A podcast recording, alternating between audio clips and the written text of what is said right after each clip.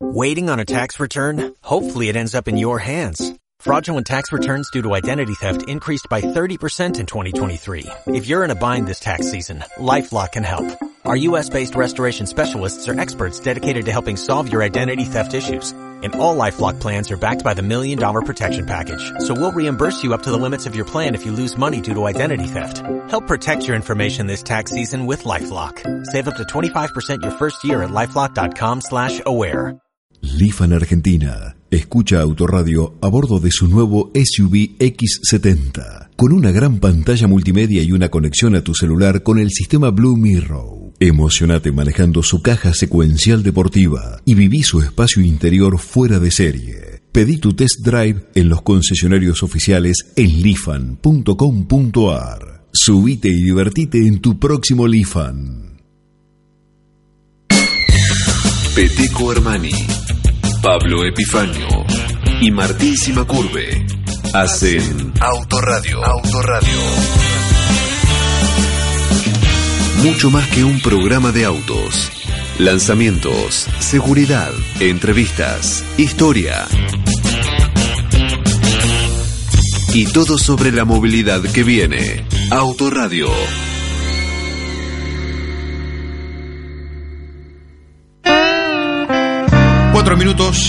Pasaron de las siete. Lo bueno que se vaya Pitón es que el aire de la radio siempre, siempre queda caliente. Siempre queda caliente. Por lo que dice, por cómo piensa, eh, por lo que propone. Y Quique Matavoz acompañándolo también, histórico de la radio. Se cruzaron juntos. Yo creo que ahí se conocieron, ¿no? En Horizonte. Ahí se conocieron en Horizonte, me parece, Quique Matavoz y, y sí, en ese, claro. ¿Qué año fue? 80 y moneditas. 86. ¿Eh? ¿96? No, 80 y pico entre yo, claro. 80 y perfecto, sí, sí. Vos siempre sacándote y- años. y de- no, no, me saqué 10 de, de una. Aquí estamos para hacer Autor Radio hasta las 8. Eso de Pablo Epifanio. mm, Sí, ya saquémoslo. Me parece que lo vamos a sacar de. ¿Colaborador? de- sí, un colaborador. Cada tanto viene al programa, cada tanto está, cada tanto se arrima. No creo. No creo, está creo. en Austin, en Ah, Texas, sí, sí. para el Gran Premio de Fórmula 1 de las Américas. Ah, pensé que ¿no? iba a ir a probar alguna sillita eléctrica o algo. ¿Por qué? Y viste que en Texas sigue, sigue habiendo. ¿En Texas? Sigue habiendo silla eléctrica. Entonces dije, bueno, por ahí va a probar. ah, algo. ¿vos decís por el. Sí, Oh, qué ya. boludo. ¿Vos decís por la condena? Claro, Ah, sí, no, ya. no sabía esa información, no, no la, no la- no la había registrado. Eh, bueno, el negrito Ya, Sima no sé Curve si y yo está- Peteco vamos a estar haciendo hoy autorradio hasta las 8. Eh, no, Lo creo que- que, la prueba. a lo mejor podemos, ir a hacer un museo, podrá ir a ver un museo. Ah, eso puede ser, eso Eh, puede ser. Que, bueno, ahí va a estar. Hasta las 8 le dije vamos a estar Laburar haciendo que No, sí, tenemos, mirá. Mandó, estuvo trabajando, Ah, estuvo haciendo vos. los deberes. Mandó notas desde Texas Sí, claro. mandó. Tenemos música de película, y tenemos la historia hoy de Rush, aquel campeonato de 1976. Linda película. Disputado. Sí, la música es bastante, bastante drapie. Te lo tengo Y que bueno, decir. la sacamos entonces. No, no O la sea, ponemos. no, lo vamos a usar para musicalizar. Es baja, es una música muy, viste, nos va a tirar No un me poquito abajo. acuerdo como la nosotros. música, la verdad. Ahora, ahora te vamos a hacer escuchar con Pero Manu. la película es muy buena. ¿eh? La película es excelente. Y ahora Pero- se viene otra que también anticipa que podría ser muy buena, por lo menos por. Yo la vi, en el, la vi en el avión no hace mucho esta película. Me, No, me te encantó. decía que ahora viene la de cuando el Ford GT40 le gana a la Ferrari en Le Mans, que tiene un muy buen reparto. Eh, ¿Ya está? ¿Ya está armada la peli? Sí, ya está, sale 14 de noviembre creo que. Ah, sí. No, no, Sí, sé, sí, no sí. estaba enterado de eso. Eh, no me acuerdo cómo se llama. Ahora lo pero está buscamos. Christian Bale. eh, hay otro muchacho ahí. Ya, Ah, bueno, te voy a bien. buscar. Bueno. Pero no, no, no, un muy buen reparto una muy linda historia. Segura, eh, aparte es pro yankee la historia porque Esta la de justamente Rush, Ford la de le Rush gana a Ferrari. linda, claro. Eh, pero no, la de Rush está muy bien hecha. ¿eh? Sí, está Las bárbaro. caracterizaciones. todo. Realmente está muy bien. Bueno, hoy Pablito Epifanio nos, nos manda desde Austin, Texas, eh, donde está para... Y vamos a hablar, nos va a contar cositas de color del Gran Premio de Fórmula 1 que se va a desarrollar este domingo y que fue invitado por la gente de Renault, si mal no Exactamente, recuerdo. Si la información me llega bien a la cabeza. Eh, así que está con la gente de Renault en, en Austin, Texas. Mandó lo de película, lo de Rush y mandó también de información, notas de color que vamos a estar compartiendo con ustedes en minutos nada más. Bueno, ahí está, Pero- la película se llama Contra lo Imposible. Está Christian Bale, el, el famoso de Batman, y Sí. Matt Damon, ¿no? Ah, otro gran actor. Me cae muy Eh, bien Damon. Me cae sí, muy sí, bien. así que bueno. Sí. ¿Será porque está casado con una argentina? No, una pavada. eso. No, no, no, ya te cae de antes. No, seguro. sí, sí, sí. Gran actor, buen actor. Y Christian Bale también, lo mismo. Sí, sí. Buenísimo. ¿Y cuándo se estrena esa? ¿Acá en la Argentina? ¿Se estrena ahora en noviembre? Sí, sí, yo creo que estrena el 14 de noviembre. Lo leí por ahí. En, en Francia estrena el 13, que es lo que tengo acá. Bueno, esto es Así que sí, supuestamente. Sí, estaba en Autoclásica ya el anticipo.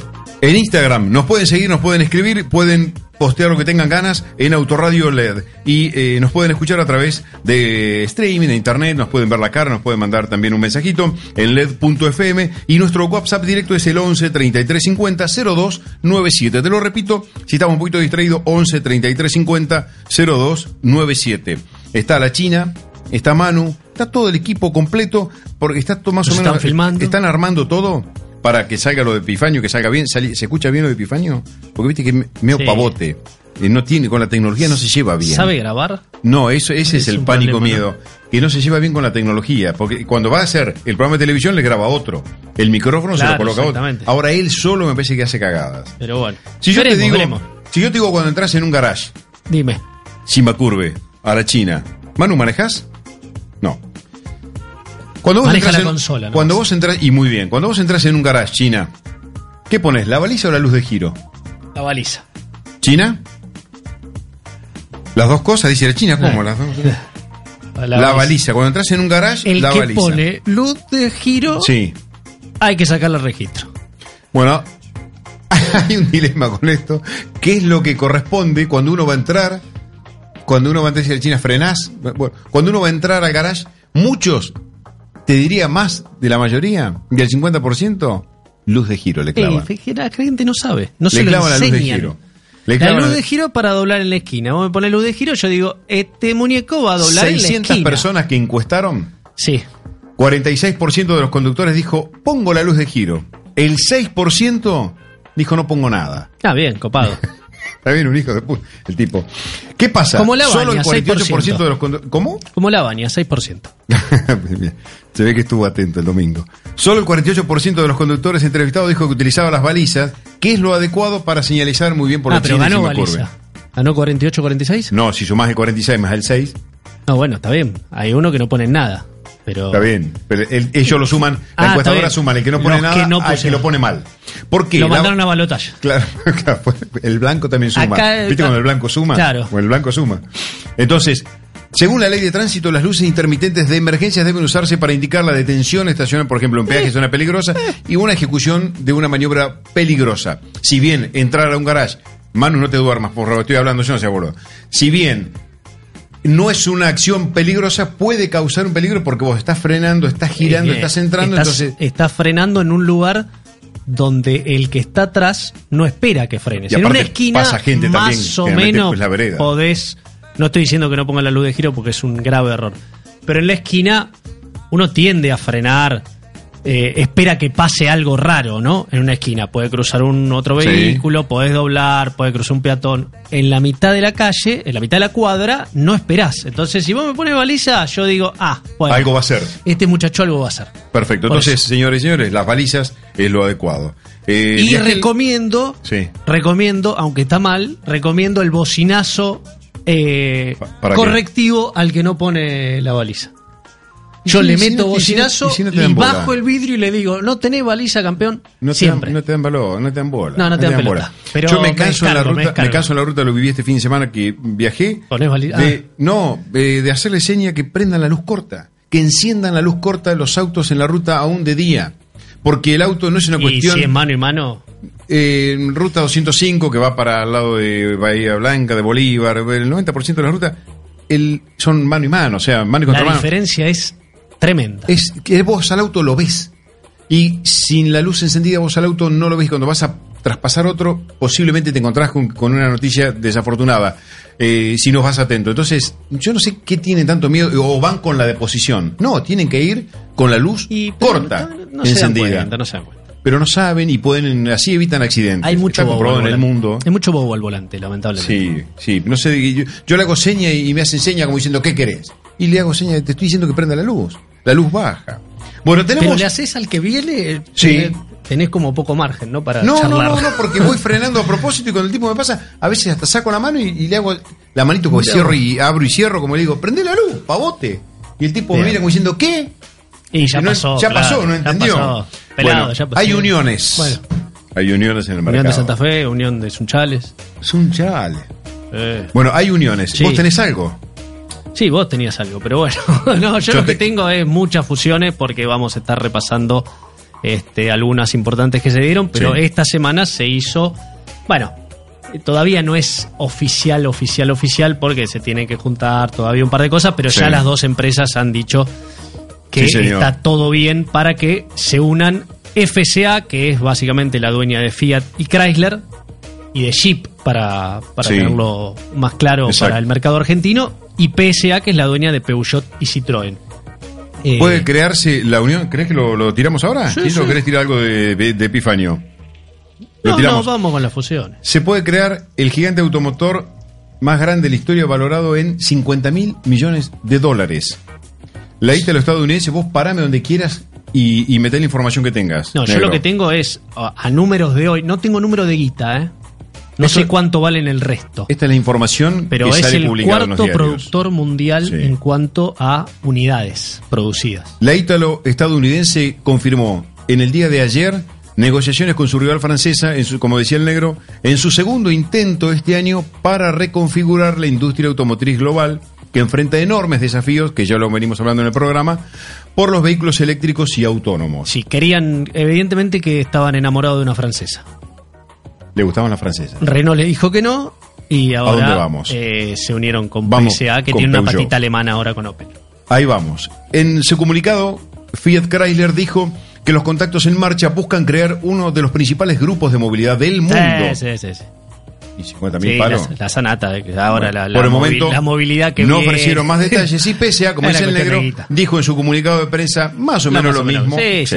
No, lo, lo importante acá es que dividen 50 y 50. ¿eh? Es una fusión, no ninguna compró a la otra, como ha pasado muchas veces. Esta es una fusión, 50 y 50. El directorio lo parten por la mitad. De hecho, uno, eh, Elkan, que es el capo de Fiat, creo, porque lo estaban definiendo, eh, leí algunas informaciones John, contradictorias. John Elkan.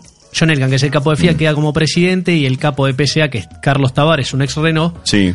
Va a quedar creo que como el CEO, pero bueno, entre los dos se reparten un poco la torta. Acá viene algo que nosotros durante el, hace unos meses estuvimos hablando. La combinación de Fiat Chrysler y Peugeot también enfrentaría algunos obstáculos. Los gobiernos de Francia y China tienen participaciones del 12%. Hemos hablado que los gobiernos tienen Sí, participación sí, sí. en estas empresas. Sí, la de Renault era mucho más fuerte, por eso el gobierno... El 2 en Peugeot. Eh, el Peugeot es menor la La participación. familia fundadora de la empresa, el presidente de Fiat Chrysler, que acaba de decir el negro, Elkan, y otros miembros de la familia Anelli, Anelli controlan el 29% Sí. de Fiat Chrysler a través de Exor. En 2015, Sergio Marchione expuso el caso para la consolidación de la industria automotriz e intentó sin éxito que General Motor se interesara en este acuerdo. Por Sí, eso, por eso te digo, Fiat siempre ha buscado un socio, incluso después de quedarse con Chrysler, porque esa sí la compró, no fue Hmm. fusión. Eh, si bien la empresa Fiat Chrysler es mayoritaria la participación de Fiat, eh, bueno, siempre buscó otro socio. Primero fue General Motors, después fue algún chino, después apareció Renault, que parecía que sí, a principio de este año, y ahora ya se concreta con PSA. Perfecto. Algo así como que eh, la información dice que Peugeot y Fiat Chrysler habían discutido una unión a principios de este año, ese sí fue comentado aquí en el programa, antes de que Fiat Chrysler propusiera una fusión de 35 mil millones de dólares con los fabricantes de automóviles franceses Renault Sociedad Anónima. Elkan interrumpió las conversaciones de Renault en junio, después de que los funcionarios del gobierno francés presionaron para que Renault resolviera primero las tensiones con su socio Nissan Motor, que Sí. es lo que acabamos de decir. Tras el colapso del plan de la fusión con Renault, el CEO de Fiat Chrysler, eh, Manley, Mike Manley, dejó la puerta abierta para conversaciones con posibles socios y acá entra a jugar el señor Carlos Tavares, que lo acaba de, de nombrar que va a ser el, el que es el CEO ¿no? de Peugeot. Sí, sí. Eh, descartó, dice que el mes pasado la función de Fiat Chrysler, no, es- no necesitamos este, más que esperar y que la- el tiempo diga y haga lo que, lo que falta. Sí, ahora hay que ver, bueno, eh, empiezan a ver qué van a compartir. Lo que lo primero que dijeron es que no va a haber cierre de plantas. Recordemos, acá en la región Fiat tiene dos plantas Sí. En Brasil y eh, una en la Argentina y PSA tiene una en Brasil y una Y en la Argentina. Y otra en Argentina. Eh, pero bueno, habrá que ver qué, qué plataformas empiezan a compartir, si primero la fusión es por autos eléctricos. Bueno, veremos. Por ejemplo, Peugeot ya tiene casi en desarrollo una pickup mediana tipo Hilux y Fiat quiere hacerla. De hecho, estuvo coqueteando a ver si lo hacía con Renault. Bueno, hay que ver si se une a esto, pero esa pickup es china en realidad, viene de la empresa Chang'an. Así que eh, hay mil, mil posibilidades. China tiene hoy desarrollo y fábrica Don- no, y de casi todo. tiene eh. mucha plata puesta de, en de PSA. casi todo el mercado eh, automotriz. Sí, sí, por eso. Entonces- Hay y hay que ver lo que pasa en la Argentina, ¿no? Naturalmente, pero bueno, hoy son puras especulaciones desde, desde cómo se arma el, el conglomerado de la, de la sociedad para, para Latinoamérica y después qué hacen con las plantas, ¿no? Si van a compartir plataformas o no. Ya te digo, Nuevos eh, las desarrollos. posibilidades son muchísimas. Infinitas. Sí, sí. Y estamos hablando de China y, y del- de, de los autos y vamos a estar hablando eh, en el transcurso del programa eh, con Roberto Alavés, gerente de comunicación y marketing del grupo Lifan, eh, no Lifan como dicen en la Hiroshima Curve, eh, Argentina. Es- Bueno, pará, no, y una ¿cómo? cosa que me quedó es que va a ser el cuarto productor mundial detrás de Toyota, no, de Volkswagen, que es la número uno, Toyota, y la tercera es justamente Renault, Nissan y Mitsubishi, con la cual FCA quería asociarse, ahora se- al asociarse con PSA, bueno, va a quedar por ahora, ¿no? Cuarta. Cuarta en cantidad de vehículos, esto con- respecto a 2018, Sí, sí, sí, la sumatoria cantidad de, de- millones de, claro. de unidades producidas le daría el cuarto puesto. Por arriba de General Motors y de Hyundai Kia. Eh, ¿Lo escuchamos a... ¿Querés escuchar algo de Epifanio? ¿Lo, dale. lo extrañas? Sí, dale. Después vamos con las 10 fusiones, ¿tenés? Tengo 20. Pero si 20. querés, vamos 10 y 10. Bueno, vamos, eh, vamos a escuchar Oh, algo de. fijo, porque lo extraño de Epifanio, extraño, extraño el tono campestre que tiene. A ver qué dice el paisano eh, Pablito Epifanio. Vamos. La entrevista. Entrevista en Autoradio. Estimados amigos de Autoradio, estamos en Austin, en el estado de Texas. Nos vinimos a presenciar la edición 2019 del Gran Premio del Circuito de las Américas de la Fórmula 1. Vinimos junto a la gente de Renault Argentina para, por supuesto, vivir algo diferente, algo que desvela a cualquiera que medianamente le gusten los autos, porque por supuesto esta es la máxima categoría a nivel mundial. Este es un circuito realmente muy interesante, con 5.513 metros de extensión. Tiene 20 curvas, 14 a la izquierda y otras 6 a la derecha. Em, son 56 vueltas para recorrer un total de 308 kilómetros ¿eh? de recorrido. Esos serán en total los kilómetros netos de la carrera que se realizará este domingo con el equipo Renault que están en las posiciones 8 eh, de Daniel Richardo, el número 10, Nico Huckenberg. Así que bueno, están un poco alejados, pero la idea es ya estar pensando de cara al 2020 para ver este, cómo, cómo continúan y demás. Es un campeonato que lidera Lewis Hamilton con Mercedes-Benz e incluso este domingo puede gritar campeón acá porque no se dio en la anterior carrera, así que es muy probable que también seamos em, testigos de un nuevo campeonato que sería el sexto y de esta manera superaría a el argentino, al chueco Juan Manuel Fangio. Estamos hablando que en segundo lugar viene Fettel con Ferrari, eh, Bottas en tercero con Mercedes-Benz, comparte con, Hamilton. Luego Charles Leclerc con Ferrari y Albon, el equipo de Red Bull. A ver, interesante para contar porque vamos a estar eh, asistiendo a, un evento realmente muy, pero muy importante. Después queda el, Gran Premio de Brasil y después se, se van hacia Arabia. Así que bueno, realmente muy pero muy interesante. Eh, mm, vinimos con la gente de Renault, decíamos, para hacer algunas actividades extras, por ejemplo, visitar el paddock para estar con los equipos, para charlar con los pilotos. Así que vamos a hablar un poco con Julián San Cristóbal, que es responsable de prensa y de comunicación de la marca del Rombo, para que nos cuente un poco cómo es la cocina, haber armado este evento para, para pocos periodistas, pero que realmente interesante y muy colorido para contar. Bueno, Julián, eh, contame un poco cómo, cómo nace esta idea de venir con un grupo chico, reducido de periodistas al Gran Premio de Austin, teniendo en cuenta en especial, más allá del equipo de Renault, que no es un circuito europeo, donde sí Renault tiene sus su, su fuentes, sus sedes, de hecho Enston es la casa matriz de la Fórmula 1 de la marca del Rombo.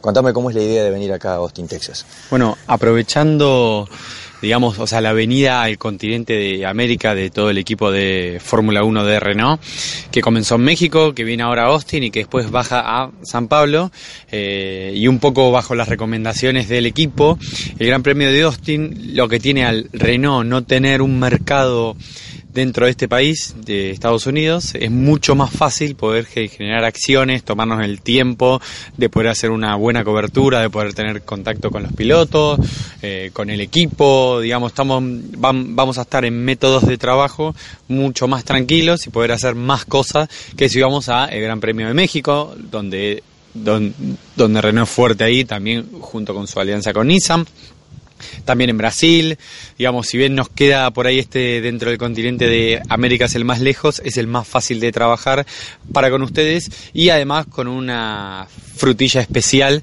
sí, que, o sea, que tenemos al embajador argentino por demás, el, o sea, el número uno que es Manu Ginobili, así que aprovechamos también esta especie de redada como para poder invitarlo, para para compartir un momento y para que vea también, digamos, en términos de competición, o sea, que la Fórmula 1 es, el tope del tope en el automovilismo y representa más, digamos, que autos que corren, o sea, que carreras, en, especialmente en Renault. Y, ya lo vimos el año pasado cuando fuimos a probar Megan 4 RS.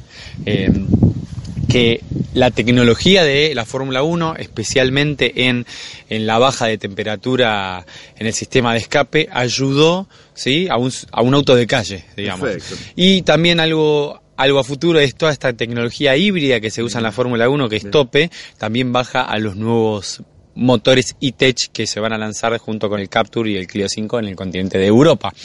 Pero más allá de eso sí nos sirve como que Renault es una de las eh, tres terminales que tiene que tiene equipo en la Fórmula 1 y la verdad que poder aprovecharlo acá en el continente de América, insisto, estuvo en México, ahora, ahora Estados Unidos y después en Brasil, después cierra ya la carrera en los Emiratos Árabes, o sea, el campeonato, pero bueno, muy, muy, muy contento que ustedes puedan vivir esta experiencia y elegir acá en Estados Unidos también por estos métodos de trabajo. Un día intenso hoy, un poco en el paddock, viendo, estuvimos viendo a los pilotos, viendo a muy cerca a Richardo, a Hülkenberg, digo, personas que uno las ve en la tele todo el tiempo, digo, cómo se prestan, cómo está todo preparado para que tengan ese día reservado, puntualmente el día de hoy, jueves en el calendario de cada gran premio, para estar en contacto con la prensa, poder brindarse un poco más y un poco más familiar o del lado un poco más personal de ellos, ¿verdad? Claro, exactamente, que por, insisto, eso también, venir acá a Estados Unidos y que el equipo de Renault esté completamente a nuestra disposición para generar el mayor alcance y cobertura, y más con dos pilotos estrellas como es Huckenberg, como es Daniel,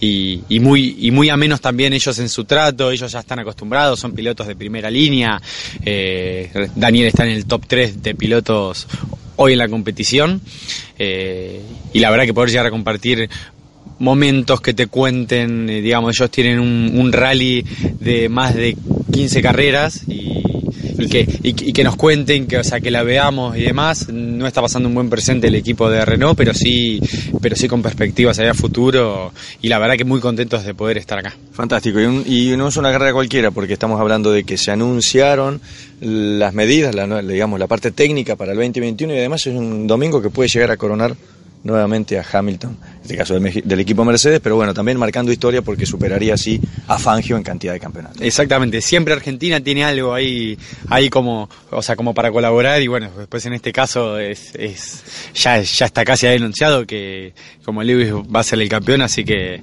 bueno, nada, o sea, por el Choco Fangio llegar hasta acá tantos años, o sea, manteniendo el número uno. Intocable. Exactamente, intocable y va a seguir siendo intocable, así que, así que es excelente estar acá y compartir estos momentos con todos ustedes. Bueno, nosotros muy agradecidos, por supuesto, porque Autorradio está eh, representado, así que le agradecemos a Julián, vamos a seguir, por supuesto, en este calendario de la Fórmula 1 acá en Austin, Texas. Desde acá les mandamos un gran abrazo, amigos, y que sigan con el programa, y por supuesto un saludo grande a toda la audiencia.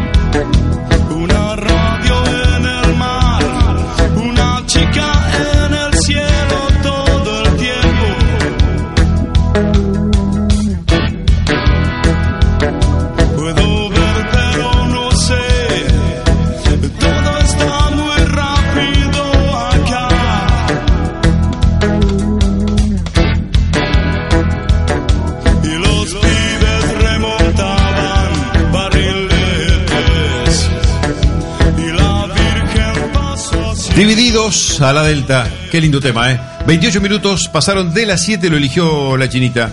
Flor Steves. ¿Con S o con E? Con E. Porque viste que todos le escriben. Steves. Steves. No, es con E y, y Steves. Bueno, tenemos. Vamos a seguir con Autoradio hasta las 8. 11 33 50 0297, nuestra vía de comunicación. Epifanio.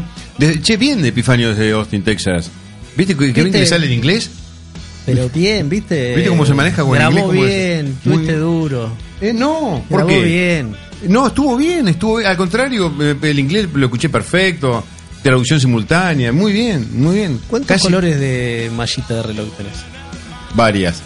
Bueno, el señor Simacurve dijo que había fusiones. Por Ah. lo menos que él dijo, yo recuerdo 20. Yo junté 20 alguna vez.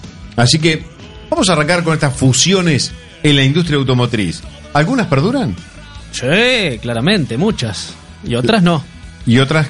Bueno, caput. esto es cronológico. A Te ver. voy a tirar las 10 primeras. Mira, la, Año. la- la más vieja que tengo, 1964. ¿Para mil? 964. ¿Ya habías nacido? No. No. Hacete el tonto. No, no, 65. Eh, bueno, Volkswagen compró Auto Unión, ¿sí? Auto Unión era la, la fusión de Audi, DKW, Horch y Wanderer, ¿sí? Eh, pero a mediados de los 60, Volkswagen adquirió la mayoría de las acciones de Auto Unión, que después se incorporó NSU, que fue otra marca alemana, y ya en 1985 se vendieron únicamente productos bajo la marca de Audi de esta Auto Unión, pero siempre con este, el paquete accionario de Volkswagen. En el 76, una de las más recordadas, la unión de Peugeot y Citroën. Sí. ¿sí? Citroën era parte de Michelin. Después que se muere el fundador de la marca, la compró Michelin. Y después, bueno, no le fue bien económicamente. A mediados de los 70 llegó Peugeot para adquirirla. Eh, cuando la compró, Peugeot vendió Maserati, que ya la había comprado Citroën justamente. Bueno, después compró la rama europea de Chrysler, un montón de cosas, pero Bien. básicamente lo que perdura es la fusión de Peugeot y Citroën, que ahora justamente se unió con FCA. En el 79 Renault compró AMC, que era la marca americana, la que hacía Jeep, la que hacía el Sí, Rambler, sí. la que hizo el Torino. Sí. Eh, bueno, Renault la compró en Estados Unidos, por ejemplo, hizo el Jeep Cherokee, fue lo que una de las primeras cosas que hizo eh, Renault con AMC, pero duró poquito. Duró unos 10 años, después Renault la vendió, que creo que lo tengo acá, sí, lo tengo acá, pero falta. En el 86 Volkswagen compró SEAT, ¿sí? la, la empresa La española. española, que desde su fundación había hecho modelos de Fiat, ¿sí? era una licenciataria de Fiat, de hecho SEAT era un nombre muy parecido a Fiat. Bueno, la compró en el año 86 Volkswagen, sigue estando en la marca alemana. En el 87... Hasta el día de hoy sigue estando Seat sí, en- en, Volkswagen, sí, sí. sí. En el 87, otra unión que sigue es la de Fiat y Alfa Romeo. Ajá. Fiat se compró todo. Mirá. en el 67 se compró Autobianchi, en el 69 compró Lancia y Ferrari, en el 87 compró Alfa Romeo, la decíamos porque es la más importante, Sí. pero en el 90 también se quedó con Innocenti y en el 93 se quedó con Maserati. O sea, todas las marcas italianas que daban vuelta Buenas, se las, las copó Fiat. Bueno, en el 87 justamente lo que decíamos, Chrysler fue la compradora de, AM de AMC Sí. tras ocho años de participación de Renault. Bueno, a Renault no le fue bien. Vendió varios Renault en Estados Unidos, incluso el 9, el 11, el 21 se vendieron en Estados Raro, un Unidos. francés, un francés en Estados Unidos. Sí, pero bueno, este, la compró Chrysler en, en el 87. Dos años más tarde, en el 89, Ford compró Jaguar. ¿Sí? Había comprado Aston Martin en el 84, no. Después Sí. Ford la tuvo que vender. Eh, otra unión que no fue satisfactoria, eh, la de Ford con las marcas británicas y también con Volvo. ¿eh? Después compró Volvo, lo vamos a ver, eh, pero ninguna de Ford, estas le fue bien. ¿en, eh, ¿en qué año fue lo de. Ford? 89. Ochen- Ford compró a Jaguar. En el 91, eh, Volkswagen se quedó con Skoda. Skoda Ah, fue una sí. marca checa Sí. eh, que produjo mucho tiempo, eh, bueno, con el régimen soviético. Sí, en el sí, 91, sí, claro. con la caída del muro y la caída del Estado soviético y la liberación de todos los países de Europa del Este, bueno, Skoda buscó comprador. Autos cuadrados. Sí, sí, sí. Y Skoda, bueno, la compró Volkswagen, que la hizo la marca barata, pero Skoda muy, muy apreciada en Europa. ¿Sigue estando? Sigue estando. ¿Sigue perteneciendo al Sí, grupo? sí, sí. En el 94. ¿Esa marca Skoda en- llegó a entrar a la Argentina? No. No, no, nunca vendió oficialmente. Puede ser que haya alguno, pero No, hay un par de marcas soviéticas Sí. eh, que entraron. Bueno, ¿te acordás, Cocho, con toda la, la experiencia Claro, de Travia, que- que- que la que que era entra- ucraniana? Claro. Eh, y acá vino Dacia, Claro. vino Lada. Lada, Dacia, claro. Sí, sí, pero Eh, Skoda no. Skoda no. Bueno, en el 94 eh, BMW se compró Land Rover, ¿sí? Compró Rover, que era la marca de autos, podríamos decir, y Land Rover, la de los Sí. todoterrenos, otra relación que no perduró demasiado. Y la última antes de... Rover y Land Rover no, has tenido fusiones no muy duraderas. No, Rover lo hablaba un día que, vos no viniste, que lo nombramos. Rover es la, debe ser la marca con más dueños, Sí. que ha tenido más dueños en la historia. Eh, bueno, fracaso ¿viste tras como- fracaso como- de la esos- industria esos noviazgos, británica. esos noviazgos que no son muy duraderos, no. Sí, pero siempre la compraban grupos británicos. Después la compró BMW. Sí. eh, Robert perdió la marca. Ahora está en manos de unos chinos, de SAIC. Pero no utilizan la marca Robert. Se llama Roewe, la marca en China.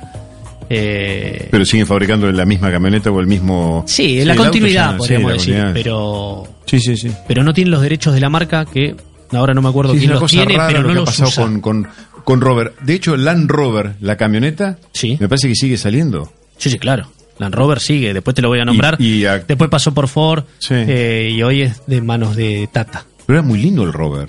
Era un Los Rover eran inglés. lindos, sí, sí, Un auto sí. inglés. Y los Land Rover son muy duro, ¿eh? Los Lindo. Land Rover son muy lindos. Sí, sí, sí. Bueno, sí. la última que te nombro antes de hacer una pausa es Daimler Chrysler, una Sí. de las más conocidas, la fusión en el año 98 entre los alemanes dueños de Mercedes y Chrysler, sí, que tampoco duró mucho. Tenía todas las condiciones para, eh, para ir bien. Para ir- y no Mercedes pesado en Europa, Claro.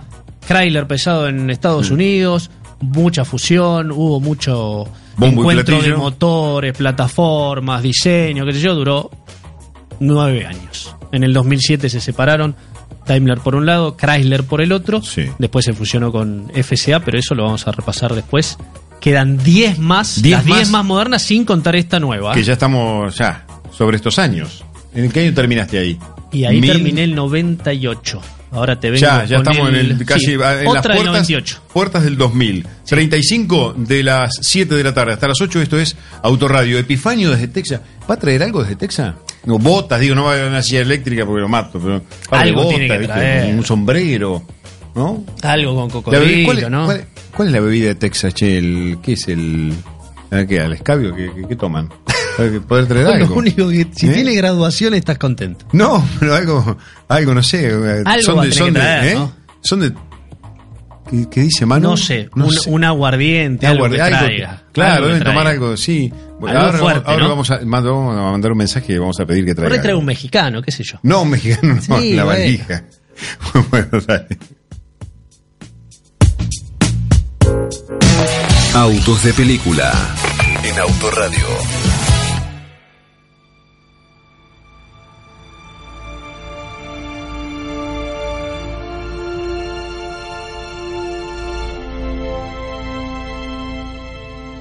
Y hoy vamos a hacer un espacio de autos de cine 100% temático, ¿no? Porque vamos a hablar de Rush, que es la película dedicada al campeonato de 1976, esa histórica rivalidad entre James Hunt y Nicky Lauda. Em, se llama Pasión y Gloria esta película, decíamos del año 2013, dirigida por Ron Howard, eh, protagonizadas por Chris Hemsworth, que es hace de Shane Hunt, y Daniel Brühl, que hace de Nicky Lauda, que realmente en lo personal eh, hay que decir que es notable el parecido que tiene con el que hace muy poco falleció el histórico Niki Lauda. Bueno, se basa, como decíamos, en el campeonato de 1976, disputado por ambos pilotos, e incluye el accidente de Niki Lauda en el Gran Premio de Alemania del 76, donde se quema casi íntegramente, y eh, bueno, tiene una recuperación, está seis semanas realmente muy grave, pero vuelve en tiempo récord porque, eh, digamos, el nivel de competitividad, el profesionalismo lo llevó a que, no tarde en subirse una butaca. De hecho, muestran imágenes de cómo le cuesta colocarse el casco y demás, porque bueno, recordemos que tenía la cara completamente quemada. Así que bueno, e- es un poco un resumen. En 1975 Lauda firma con Ferrari junto a Claire Regazzoni y Hunt, por su parte, eh, firma con McLaren luego de que Fittipaldi, Emerson Fittipaldi, se bajara eh, casi sobre el final ya del arreglo de la temporada. Así que bueno, ahí este Hunt, este rubio eh, de pelo largo que tenía un estilo de vida completamente diferente al del resto de los pilotos, en especial al de Nicky Lauda, porque, bueno, muy famoso por estar rodeado siempre de mujeres, bueno, fumar, tomar alcohol, inclusive a pocas horas de las carreras, bueno, completamente diferente a lo que ocurre hoy en día, ¿verdad? Em, eh, eh, después de estar esas, esas semanas internados, internado, Hunt sigue ganando carreras y Ferrari contrata a un tal Carlos Reutemann, como lo mencionan ahí, Reutemann, em, y vuelve en el Gran Premio de Italia y termina cuarto Niki Lauda. El día de la final de lluvia en Japón, el Gran Premio de Japón en Fuji, Lauda se vuelve a boxes y no quiere correr, piensa en la familia, piensa en que ya no, no quiere vivir otro accidente como el que casi lo lleva a la muerte, que realmente estuvo al borde de la muerte, y eh, es lo que le da el campeonato a James Hunt, porque esa carrera realmente la gana Mario Andretti, Hunt queda tercero, pero sale campeón por apenas un punto. Realmente muy bien contada, una historia apasionante para el que le gusta y para el que no le gusta tanto la Fórmula 1, porque está muy bien ambientada, digo, es como transportarse directamente a los años 70, donde los puristas, los muy seguidores de la Fórmula 1, dice que entre el 70 y el 80 pasó el mejor momento de la máxima categoría. Hunt se retira en el 79 y muere en el 93 y bueno, por supuesto lo del Lauda es conocido que fallece hace muy pocos meses. Así que queríamos hacer un autos de película, autos de cine 100% temático, aprovechando que estamos en Austin, Texas, para presenciar el Gran Premio de Fórmula 1. Ahí tenés la música de. Esta es la música de, ¿no? De Rush. Rush. Qué, qué buena Se le película. escuchaban los papelitos, me parece. Caracterizado ¿no? bien, porque siempre anda con un Siempre- machetito, ¿viste? siempre El anda con Epifanio el- anda con un papelito viejo, en la- en vez de andar de con la almacenero. libretita, de almacenero, la- la libretita. Y anda con papelitos. eh, la lleva. Bien, sí, se le escuchaban los, los papelitos, pero Ah, qué muy linda bien, peli, muy qué bien. buena peli, bien Linda caracterizada. peli, ¿La viste, Manu? Muy, muy buena película que recomendamos si no la han visto. Rush. eh, Y no hace falta que te gusten los autos, ¿eh? No, no, No, no, no, porque- linda, linda película para ver, como ves una de La- terror o una de espionaje. Eh, La parte de auto, no, sí, no, no hace tampoco es No, todo auto. ponele el que le gusta, disfruta Sí. que eh, son los mismos, o sea, son autos reales. No es que todo maqueta o cosas por computadora. Las carreras están bien hechas, están bien Genial. filmadas, que yo que por ahí lo disfruta Genial. alguien que está vinculado a los autos. Pero si no te gustan las carreras o los autos, igual es un peliculón para ver. Excelente muy lindo, para. Rush. Muy, todo- muy buena película. No tiene tantos años. Hechos reales. No tiene tantos años. No, bueno, hay lanzamientos, hubo lanzamientos, Hubo lanzamientos. y habrá lanzamientos. Y a eso nos dedicamos acá en Autoradio. Bueno, hubo un lanzamiento esta semana, que era semana complicada para lanzar autos, pero este Enale, Semana complicada. para todo. Pero, mes, mes, pero este año. no, no, tuvo, no tiene mucho lío, ¿eh? cuesta 125 mil dólares, así que los muchachos ¿Cómo? que la tienen, 125 luquitas, Sí, pero, eh, es ¿de qué estás la hablando? tercera generación del Volkswagen Touareg. eh, conocido en la Argentina, se han presentado las Poneme- otras dos me encanta- generaciones. me encanta, a ver, poneme la foto, a ver, ¿cuál es? Muy linda, ¿eh? Muy linda la. Touareg. Va a venir una única versión. Únicamente diésel. 125 mil dólares. 125 mil dólares. Viene con todo, pero no tiene tanto equipamiento. Viste que ahora estamos hablando mucho de las ayudas a la conducción. Eso no tiene nada. Al contrario, la Eh, Touareg vieja venía con. Sí, buen bueno. Si no, no, es que después el resto del equipamiento, te digo, no tiene esos extras, pero Ah. después tiene, qué sé yo, tiene 10 airbags, eh, tiene pantalla táctil de 15 pulgadas, así como. Un televisor. ¿Te con el monitor? Sí.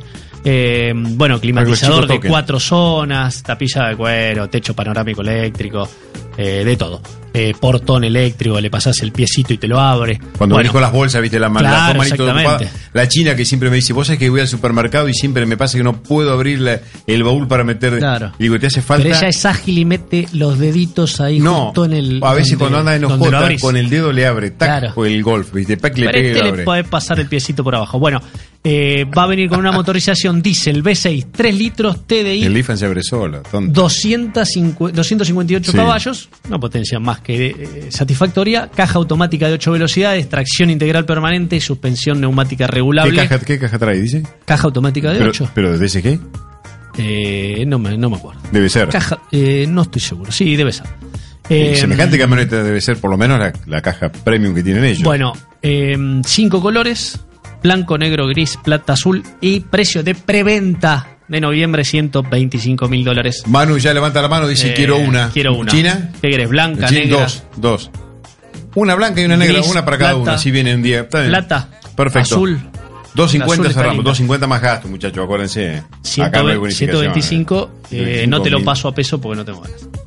125 mil. Bueno, y otra noticia, la última que te doy, es que Argentina firmó un acuerdo de libre comercio con Paraguay. No te creo. No, bien, vamos en, avanzando. 2000 en 2018 se exportaron apenas 5.000 unidades y Paraguay nos tira algunos, este, algunas autopartes, pero bueno, ahora eh, Ah, las pickups pues. no tienen arancel, lo- el resto de los vehículos sí, tienen entre un 10 y un 15, pero bueno, a- eh, hasta 2022 Entran va- autopartes de, de Paraguay. entran autopartes paraguayas. Bien. No sé qué origen tiene, porque bueno, Porque no siempre creo- hacemos los no- chistes con Paraguay, pero no, pero no creo que sean de Paraguay. mercado... No, no, son de Paraguay, justamente. Si haces un libre comercio, no, bueno, tendrán algunos autopartistas. No tienen industria automotriz, claro. pero tienen algunas autopartistas que hacen. Mm. Algunas Mm. cosas hacen. Mm. No hace así, ¿no? Que Adefo mandó un comunicado. No, está muy bien, bien, bien, bien por el acuerdo. 40, casi, nada, 15 minutos faltan que los vamos a utilizar de esta manera. eh, ¿Tenemos la nota ya? En un ratito. Todavía no. Pero mira, escucha.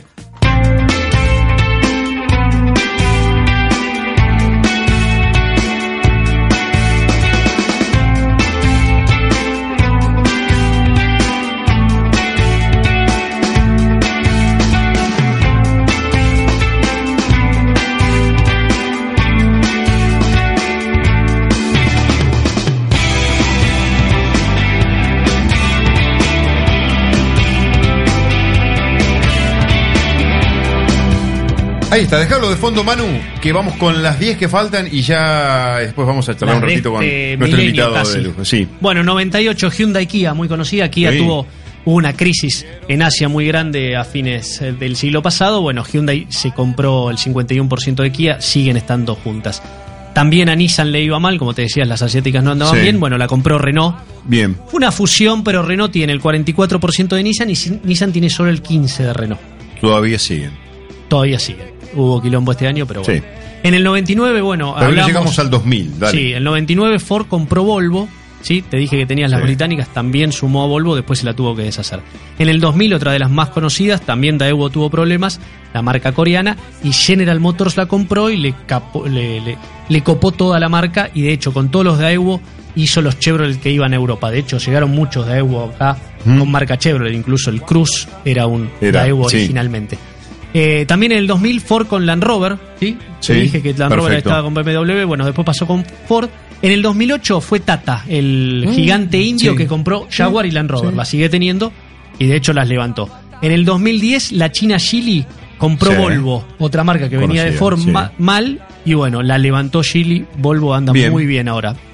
2014 las tres que quedan, Ya. Fiat y Chrysler, sí, conocida. En el 2016 Renault y Nissan compraron Mitsubishi y el año, en 2017, la última antes de esta fusión de FCA y PSA, fue justamente de la francesa. PSA se quedó con Opel, histórica marca de General Motors, Sí, hoy forma parte del conglomerado francés. No son todos, pero el negrito se me ocurre tiró como así, 20, dijo así te 20 que me acuerdo de memoria. Y es una cosa, le sale humo de la cabeza.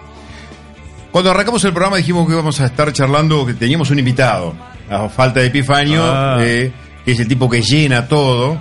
Dijimos vamos a hablar con alguien que sabe del mercado automotriz, Roberto Alavés, gerente de comunicación y marketing del grupo Lifan argentino. Así que lo saludamos y vamos a charlar de un montón de cosas que, que tienen que ver con el mundo de, la, de los autos. Roberto, ¿nos escuchás? ¿Cómo te va? Buenas tardes. ¿Qué tal, Peteco? ¿Cómo estás? Buenas noches.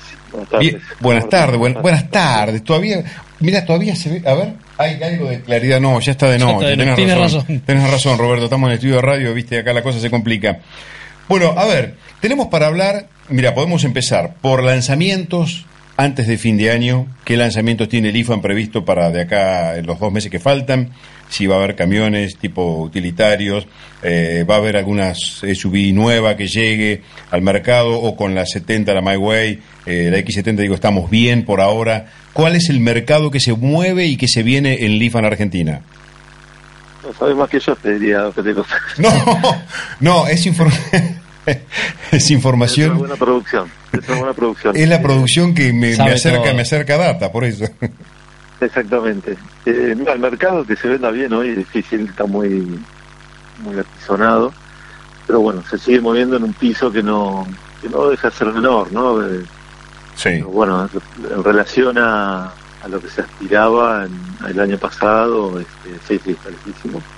Pero bueno, las marcas se están moviendo, ahí escuchaba los comentarios de Martín de las fusiones a nivel global, yo creo que hay una revolución importante en la industria automotriz, Mm. de las, las marcas chinas que están tomando un protagonismo fuerte, directa o indirectamente, y bueno, eso, por ejemplo, el año pasado eh, hubo ingresos de muchísimas marcas chinas en el mercado argentino. Y todavía faltarán algunas más por llegar, y la maduración de las marcas chinas que están en Argentina mutando, a, bueno, y adaptándose a, a este, a este país tan particular. ¿Vos considerás que, eh, digo, como, como gerente de comunicación de marketing del IFA en la Argentina, considerás que la gente en la Argentina ya le está perdiendo el miedo a decir, che, me compro algo chino? Porque es bastante reticente a ese mercado. Eh, la respuesta es contundente, te digo que sí.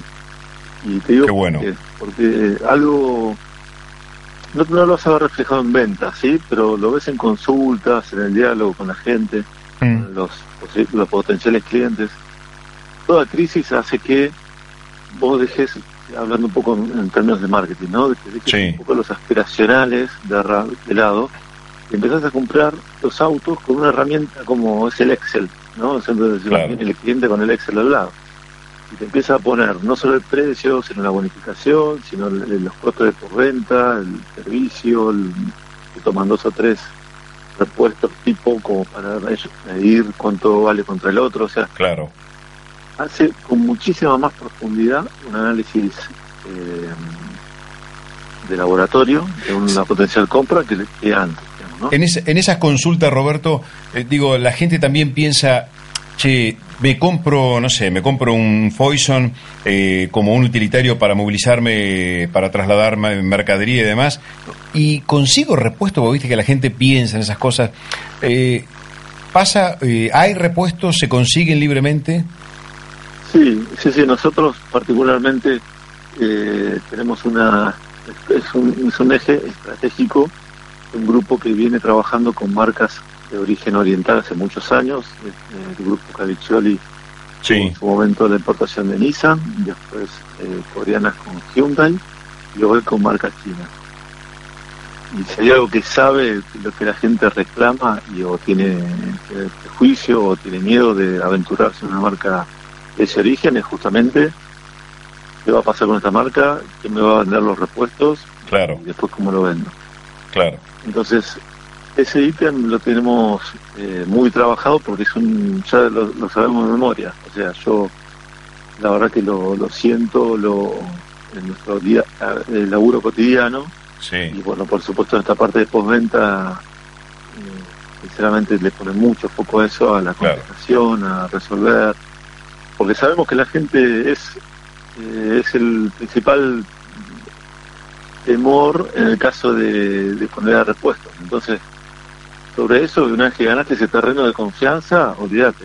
El auto, te das cuenta que el auto funciona igual que otro, o mejor quizás, y con unos costos de mantenimiento bastante más bajos, Claro. y le termina resultando. Entonces, quizás no, no estás al lado de una marca reconocida, pero sinceramente este, te estás movilizando, siendo mucho más inteligente o, bueno, encontrando una sorpresa en lo que nada más vos pensabas que, que tendré repuestos y, y terminás pensando, sé que bien que manejo acá, que bien mira que rápido me atienden, no, no, la verdad que repuestos hay. Es Claro. una... Es Que si, no, si no estás en esa con marcas eh, chinas hoy, y puedes ir eh, al fracaso porque con las redes y todo eso puede complicar ¿viste? La, la- el reclamo o el, o el enojo de un cliente. Entonces, Sí, sí, sí, sí, sí. sí. eh, es difícil, eh, quizás antes en otras épocas donde la comunicación era menos democrática que ahora, Claro. encontraba menos canales, eh, era más, más fácil quizás hasta... Roberto, lo tengo al negrito Simacurve que te quiere hacer una consulta. ¿Cómo andás, Robert? Hola Martín, ¿cómo estás? ¿Bien? Eh, contame, eh, ustedes fueron de las primeras marcas que de- chinas, ¿no? En traer estos utilitarios bien urbanos. Y ahora con, con la crisis que hay del mercado, con la baja de ventas, eh, se convirtió en el principal, la principal fuerza, no te digo de ustedes, sino de todas las marcas chinas, o lo ves con que siguen con los SUV, van a estar compartiendo eh, mercado. Eh, sí, es, eh, va a ser uno de los ejes, todo lo que es utilitarios y también los SUVs. Eh, vos pensás que China tiene, eh, tiene una potencia muy grande industrial, entonces madurando localmente sobre esos dos ejes y creciendo, bueno, lo estás viendo en, lo que es utilitarios, no solamente con el segmento de Foison, que fue el que inauguró el segmento, sino que también en la competencia empezó a traer productos similares. Van a haber productos un poco más altos en términos de capacidad de carga. El IFAN, el grupo va a empezar a comercializar dentro de muy poquito, el mes que viene, unos camiones de mayor capacidad de, de carga, que Ajá. llegan hasta, un- hasta 1.8 toneladas. Este, que nos permite a nosotros complementar y bueno y, y- y hablar de familiaridad de, de gama es algo muy de la industria eso donde vos decís bueno, si tenés un Foison querés hacer tu negocio vení que tengo este camión para darte que puedes cargar más y vas a seguir con la misma línea de atención mismo taller y todo Sí, sí, sí. sí. Eso seguro. Y lo otro también es, el SUV es un producto, bueno, vos lo ves en el mercado argentino con las marcas tradicionales o las marcas eh, nuevas, pero China es, ocupa mayor- uno de los mayores porcentajes. Por más que cualquier porcentaje en China es inmenso para Argentina. Sí, sí, lógicamente. Eh, entonces, y sí, sí, va, va, va a venir por ahí.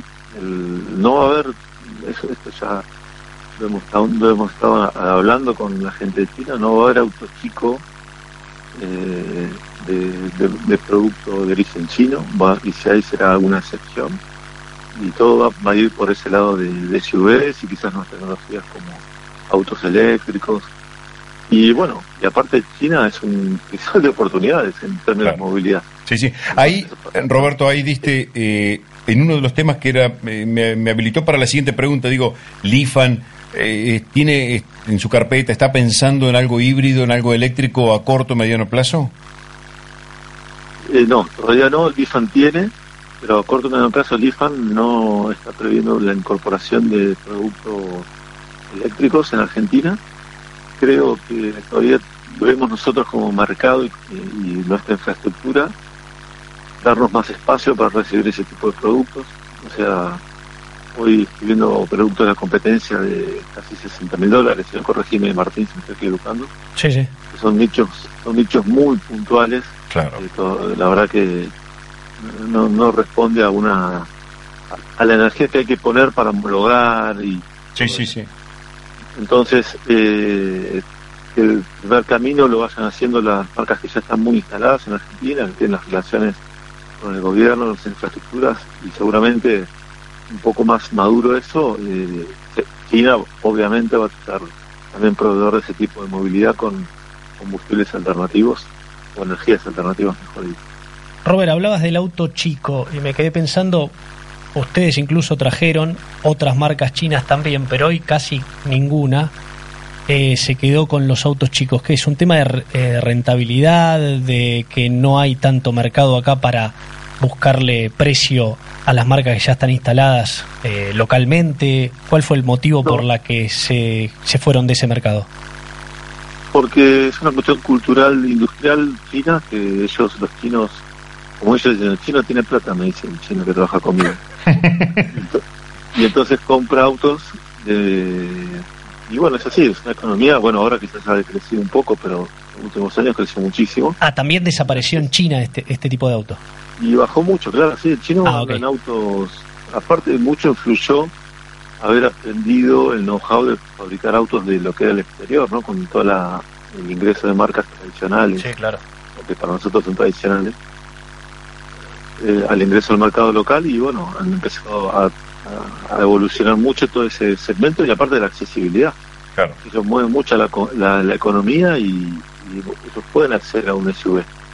Y, y son de moverse de mucha, con mucha gente. Bueno, bueno, si alguna vez te subiste un X70, sí, creo que sí, vos no Sí, sí.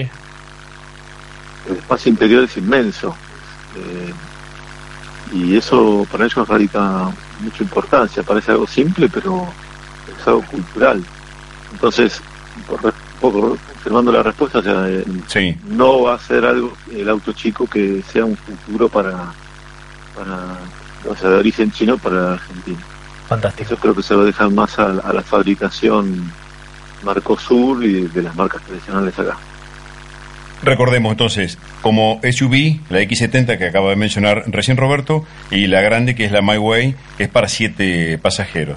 Algún día voy a manejar alguna china, me- me- o Roberto, no sé a quién se la pido. A la china, Roberto, ¿a quién se la pido? sí, a a Simacurve. ¿a quién, le- a quién me, No, quién me dirijo? A, a cualquiera de los dos, a cualquiera de los dos. Aparte también Roberto, para, para ir cerrando en dos palabras, a ver si, si lo puedes resumir, porque no tenemos más tiempo, la verdad que es muy interesante escucharte. ¿Cómo ves, porque el 2019 ya se está terminando y ha sido un año bastante complejo para la industria, ¿cómo ves el 2020? Un año similar, un año similar, eh, en términos de números. Eh, va a haber eh, lanzamientos, la, la, la industria se va a mover un poquito. O sea, va a haber mucho, mucha revolución en los concesionarios, creo, eh, haciéndose bueno con estas fusiones Sí, multimarcas. sí, O sea, tendrán que reperfilar el negocio, que no solamente con una marca, sino que van a tener que multiplicarse o optimizar costos. Ujú, O sea, creo que la economía argentina, eh, desde el punto de- como manifiesto de la automotriz, eh, va a tener que hacer un laboratorio de costos claro. Para, para, para optimizar y enfrentar un año crítico con una venta similar a este. Eso va a ser algo importante y bueno, y esperemos que en algún momento el brazo financiero crezca, que es Ojalá, que realmente, eh, realmente falta ojalá. porque ofertas hay, calidad hay, eh, la- el argentino la cultura del auto lo recontra tiene. Te despido, te despido con una co- con una invitación eh, cuando, pues yo sé que antes de fin de año ya van a estar haciendo algún lanzamiento de, de estos este, utilitarios, así que me gustaría que vengas al piso, eh, te invitamos un café, algo fresco, eh, la China se encarga de la cerveza siempre, así que la conoces, estás invitado y, y nos gustaría poder charlar este largo y tendido con vos. Bueno, será un placer, te agradezco la invitación, será un placer compartir también con Martín y, y dar Pa- algunas apostillas futboleras que compartimos, compartimos el amor por los colores. Sí, sí, exactamente. Ahora que estamos un poquito mejor, me parece, me ya parece muy bien. charlar bien. Roberto, eh, muchas gracias, eh, un abrazo enorme y buena semana. Gracias igualmente.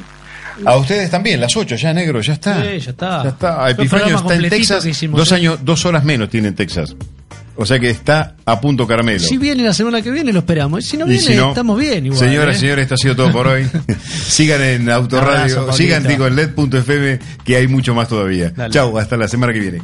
Lifan Argentina. Escucha Autoradio a bordo de su nuevo SUV X70, con una gran pantalla multimedia y una conexión a tu celular con el sistema Blue Mirror. Emocionate manejando su caja secuencial deportiva y viví su espacio interior fuera de serie. Pedí tu test drive en los concesionarios oficiales en lifan.com.ar. Subite y divertite en tu próximo Lifan.